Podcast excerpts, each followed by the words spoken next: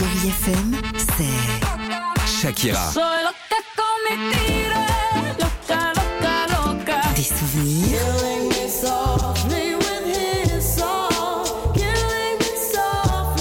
et la musique qui vous fait du bien. Oh,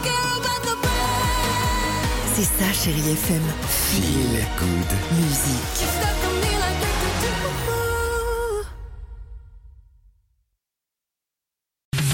Voici les infos sur Chéri FM Nantes, les infos présentées par Cécile Roux. Bonjour Cécile. Bonjour Alex, bonjour à tous. Un ciel partagé entre nuages et éclaircies aujourd'hui, mais on devrait rester au sec. Les températures 9 degrés à Nantes et Basse-Goulaine, 14 degrés pour les maximales. Le vent souffle encore, au moins jusqu'à 45 km heure cet après-midi. C'était la météo sur Chérie FM avec Nuit de rêve, votre spécialiste literie et linge de lit, route de Vannes à Saint-Herblain. Contre la réforme des retraites et déjà des bouchons depuis 4 heures, la CGT mobilisée près du périph, porte de grands lieux et de Ré. 200 personnes bloquent le rond-point d'accès à l'aéroport et à la zone d'activité. Une manifestation de la CGT prévue jusqu'à 14 heures. À Nantes, blocus de la fac à partir de 6h30 et puis des enseignants de l'école Henri Bergson annoncent une distribution de tracts au rond-point Marcel Sopin en direction de la gare entre 7h30 et 8h30. Les déchets s'accumulent aussi chaque jour un peu plus à Nantes. La ville demande à garder ses poubelles chez soi.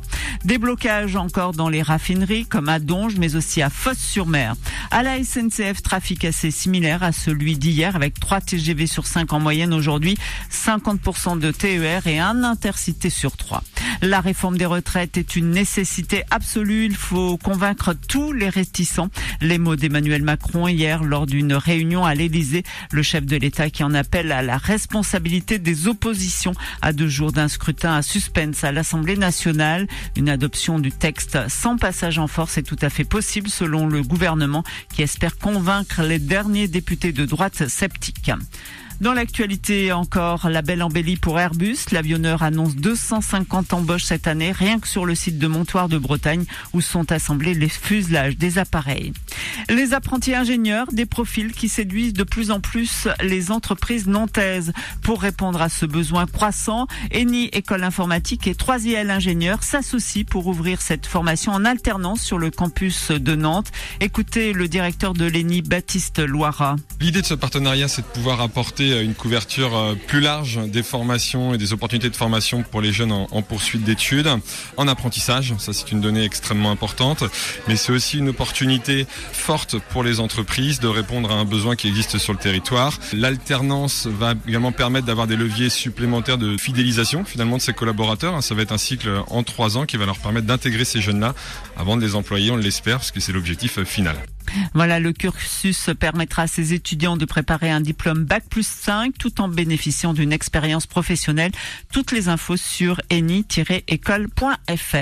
Dans l'agenda, un bon plan job, la compagnie des lavandières spécialistes du service à domicile à Carquefou propose 10 postes pour postuler. Rendez-vous sur la compagnie des. Très bon réveil à vous tous.